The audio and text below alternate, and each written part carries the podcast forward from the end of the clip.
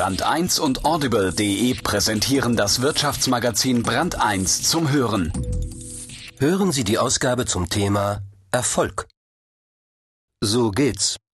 Nach den Sternen greifen, auf dem Boden bleiben, nicht zögern, geduldig sein, glauben, zweifeln, sein Ding machen, Rat suchen, Ja sagen, Nein sagen. Erfolg ist machbar für jeden, ganz nach Plan, mit Anleitung und Methode nach einer ganz verblüffend wirksamen Formel. Schöne Idee, mit der sich auch schönes Geld verdienen lässt, und zwar solange andere daran glauben. Erfolg will jeder haben, nur kriegen ihn die wenigsten. Das liegt auch daran, dass es meist nur um den Erfolg anderer geht, den man eben nicht kopieren kann. Man muss schon sein eigenes Ding machen und Glück haben. Wolf Lotter über die Irrungen und Wirrungen auf der Suche nach dem ultimativen Weg zum Erfolg. Do the right thing. Erfolg will jeder haben, fragt sich nur, was das ist. Und ob es immer das sein muss, was andere haben. Über den Unterschied von möglich und machbar. Ein Text von Wolf Lotter. Jeder ist seines Glückes Schmied. Deutsches Sprichwort. Das Glück ist der Vormund der Dummen. Dänisches Sprichwort. Römisch 1. Eine Frage. Erfolg will jeder haben, ganz klar. Doch wie hat man Erfolg? Am besten nähert man sich solchen Fragen nach deutscher Hausmacherart, also methodisch. Das Glück mag launisch sein, aber der Erfolg, den alle haben wollen, der muss doch irgendwie zu packen sein, oder? Am besten mal einen Experten fragen.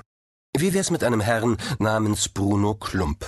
Der ist nicht irgendwer, sondern nach eigenen Angaben anerkannter Methodenexperte und in dieser Funktion auch Betreiber einer Website namens methode.de.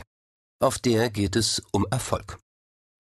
Der gelernte Diplom-Informatiker sieht sympathisch aus, also gar nicht so wie jene geleckten Erfolgsgurus, die auf Provinzbühnen Chaka rufen und dabei ein paar Dutzend leichtgläubiger Bürger in kurzfristige Ekstase versetzen. Aber vielleicht sollte einem genau das zu denken geben. Der Mann setzt nämlich auf biedere deutsche Tugenden Planung, Organisation, Methode. Kurz, Erfolg ist machbar, wenn der Bauplan stimmt. Klump, Autor von Büchern wie So steuern Sie Ihr Gehirn oder Das perfekte Ordnungsmanagement, ist der deutschen Seele nah.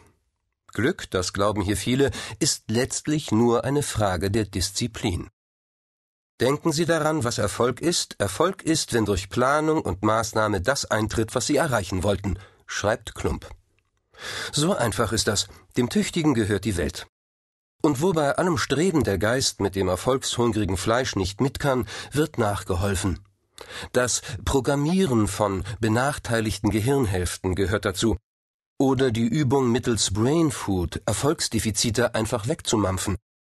Für weniger oral fixierte Erfolgsmenschen eignet sich Brain Gym, eine Erfolgsprogrammierungsunterabteilung, die mit Weisheiten aufwartet wie jener, dass man beim Jogging intelligenter ist als beim Sitzen.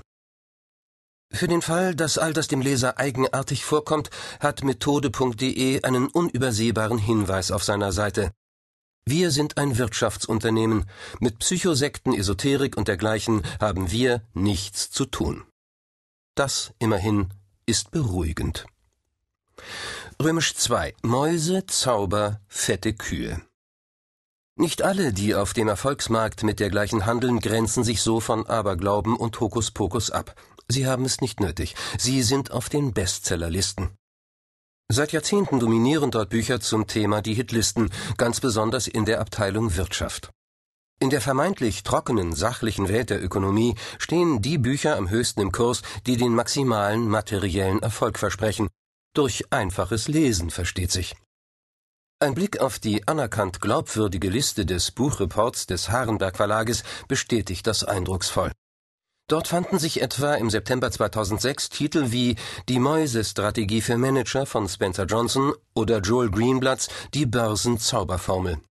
General Electric Rentner Jack Welch versprach, Winning, das ist Management.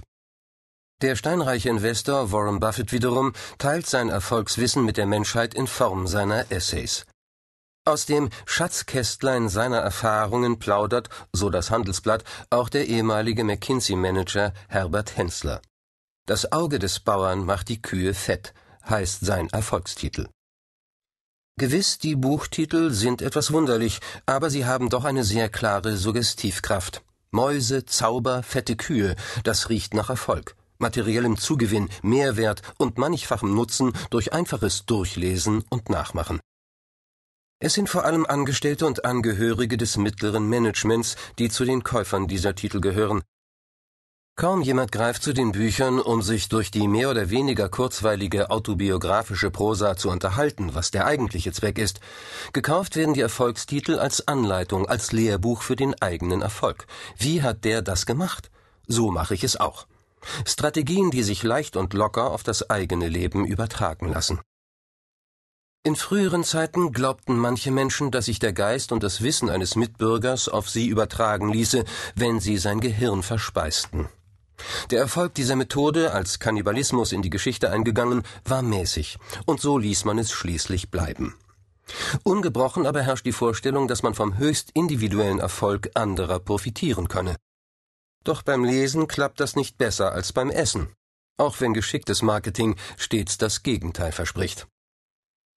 Dass die Autoren von Erfolgsbüchern und Motivationsseminaren Profis sind, merkt man auch daran, wie sie es verstehen, sich gegen allzu hohe Ansprüche ihrer Kunden rückzuversichern.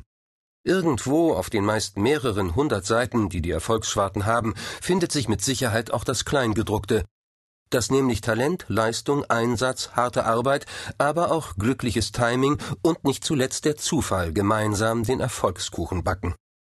Eine Methode, also eine allgemein gültige geistige Grundlage für eigenes, planmäßiges, folgerichtiges Handeln, ist hingegen meist nicht mal in Spurenelementen enthalten. Wer da nicht mitgehen will, könnte sich des eitlen Geschwätzes der allwissenden Herren vielleicht mit Hilfe des gesunden Menschenverstandes erwehren. Oder einfach in gehobener Unterhaltungsliteratur nachlesen, zum Beispiel in Walt Disneys lustigen Taschenbüchern. Dort gibt es die Figur des notorisch erfolgreichen Gustav Ganz, der stets Glück und damit Erfolg hat, was man von seinem Cousin Donald Duck nicht behaupten kann. Während der eine ganz schön Wetterkapitän stets zum richtigen Zeitpunkt am richtigen Ort ist, gilt für den anderen das krasse Gegenteil. Die Wahrheit über die Erfolgversprechen auf den Bestsellerlisten spricht der erfolgreichste der Erfolgreichen aus, Dagobert Duck. Der redet nicht über seinen Erfolg. An die Wand seines Büros in seinem gewaltigen Geldspeicher oberhalb Entenhausens hat er sein Lebensmotto gehängt. Mir hat auch niemand gesagt, wie man Kapitalist wird. Warum sollten Buffett und Co. ihre Erfolgsgeheimnisse verraten? Also tun, was der alte Duck aus gutem Grund nicht tat. Aus Langeweile? Aus Nächstenliebe? So sehen sie aus. Wo es an gesundem Menschenverstand fehlt, klingeln nur die Kassen von Erfolgversprechern aber nie die Alarmglocken im Oberstübchen der Verbraucher. Römisch 3. Das Recht auf Erfolg. Das ist auch deshalb so, weil wir uns an einen Erfolgsbegriff gewöhnt haben, der mit dem eigentlichen Sinn des Wortes nichts mehr zu tun hat. Erfolg, das war mal, vor mehr als 200 Jahren, nichts anderes als der Verlauf einer Sache, und zwar im ganz neutralen Sinn. Sprach etwa der alte Goethe von Erfolg, meinte er nichts weiter als den Ablauf einer Geschichte. Schlau hält die freie Enzyklopädie Wikipedia dazu fest, für das, was später mit Erfolg bezeichnet wurde, dienten zunächst Begriffe wie Sieg und Glück. Mit dem Geist des Industrialismus nahm die Kategorie des Erfolgs die positiv bewertete Stellung ein, die zuvor mit beiden Begriffen beschrieben wurde. Mit Glück konnten die neuen mächtigen Industrieherren wenig anfangen, das Wort war zu sehr mit dem alten Schicksal verbunden, also dem genauen Gegenteil dessen, was im Industriekapitalismus als Lösung aller Probleme erkannt worden war. Eine planvolle Methode. Die braucht kein Glück, die kennt keinen Zufall, und dass sie siegt, ist letztlich unausweichlich. Und doch hat sich der alte Sinn von Erfolg, nämlich der einer neutralen Sache, die sich nur schwerlich berechnen lässt, erhalten, und zwar ausgerechnet dort, wo die Ökonomie ihre Studien beginnt. In kaufmännischen Lehrbüchern findet sich der Begriff Erfolg ganz trocken und ohne Pathos. Erfolg kann positiv sein oder negativ, Gewinn